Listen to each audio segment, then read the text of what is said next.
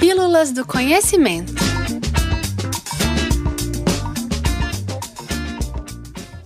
Conheça a origem dos anos bissextos. Sabe-se que o ano tem duração de 365 dias e os meses têm 30 ou 31 dias, sendo somente fevereiro com 28. Mas de 4 em 4 anos ocorre um ano bissexto, com 366 dias de duração, com um dia a mais no mês de fevereiro. Afinal, por que isso acontece? O ano bissexto ocorre para ajustar o ano civil, que tem duração de 365 dias, com o ano solar, associado ao movimento de translação da Terra ao redor do Sol. O tempo que a Terra gasta para sair de uma posição de sua órbita e voltar novamente para este mesmo lugar é de 365,24 dias, ou 365 dias, 6 horas, 48 minutos e 48 segundos. Portanto, esta é a duração de um ano solar, diferente do ano civil. Para entender a origem dos anos bissextos, é interessante saber algumas características dos primeiros calendários utilizados no Império Romano e que influenciaram decisivamente nossa contagem atual de tempo. Rômulo, o fundador de Roma, dividiu o ano em 304 dias, agrupados nos 10 meses correspondentes aos ciclos lunares, contados a partir do dia do equinócio de primavera no hemisfério norte.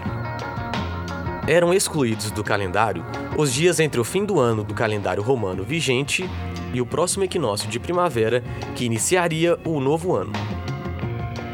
Seu sucessor, Numa Pompílio, criou um novo calendário dividido em 355 dias, agrupados em 12 meses. Mas a cada dois anos era necessário adicionar um mês de 22 ou 23 dias na contagem do ano, para que o ano marcado no calendário coincidisse com o ano solar. No ano 45 a.C., o astrônomo Sosígenes foi convidado por Júlio César para transformar o calendário romano em um calendário solar alinhado pelas estações do ano, semelhante ao calendário egípcio que já estava em vigor. Ele estabeleceu o chamado Ano Comum, com 365 dias divididos em 12 meses, alguns com 30 dias e outros com 31, de forma que em cada mês pudessem ser observadas as quatro fases da Lua. Além disso, acrescentou um dia de 3 em 3 anos após 25 de fevereiro, criando assim o ano bissexto.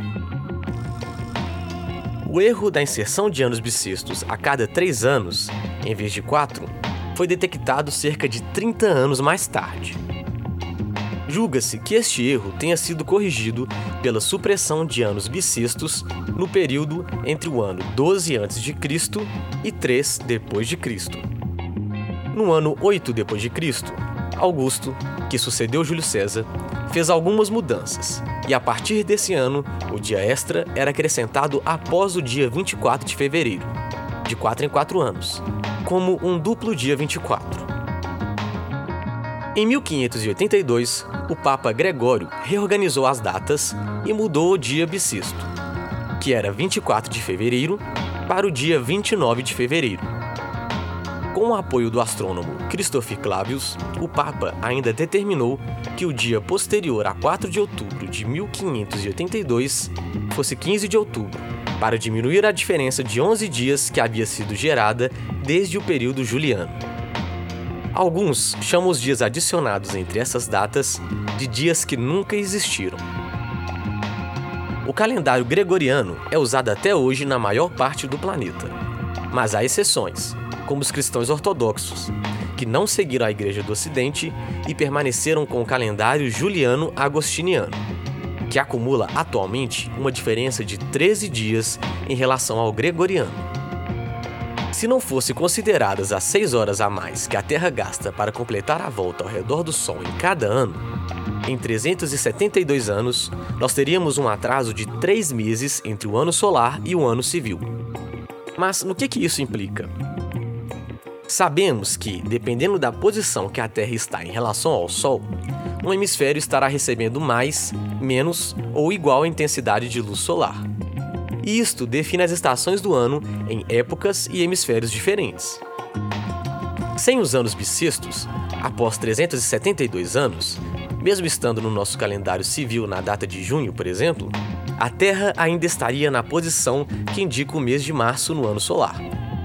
Com isso, nós do hemisfério sul não estaríamos recebendo a quantidade de luz que causa o inverno, mas sim a que causa o outono. O mesmo aconteceria no norte. Enquanto o calendário estivesse marcando o verão, eles estariam recebendo a quantidade de luz que define a primavera. Quanto mais passassem os anos, mais essa disparidade ficaria evidente e mais difícil seria determinar as estações, pois elas começariam em datas muito diferentes. Assim, o ano bissexto é essencial para que o ciclo das estações do ano esteja bem definido. Para saber se um ano será bissexto, basta que ele seja divisível por 4. O ano de 2020, por exemplo, é divisível por 4, logo é bissexto.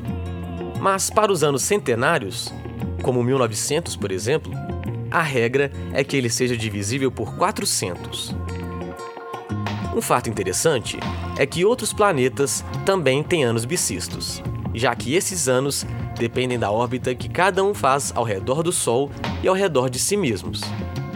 E esses movimentos não são perfeitamente sincronizados. Pensando dessa forma, vemos que Marte, por exemplo, tem mais anos bissextos do que anos regulares, visto que um ano em Marte tem duração de 668 dias marcianos, mas Marte gasta 668,8 dias marcianos para dar uma volta no Sol. Dessa forma, em 10 anos, Marte tem 4 anos com 668 dias e 6 anos com 669. Curtiu conhecer um pouco mais sobre o nosso calendário? Para ter acesso a mais conteúdos como este, visite o blog do Espaço e escute as Pílulas do Conhecimento toda terça e quinta. Para mais informações, acesse www.ufmg.br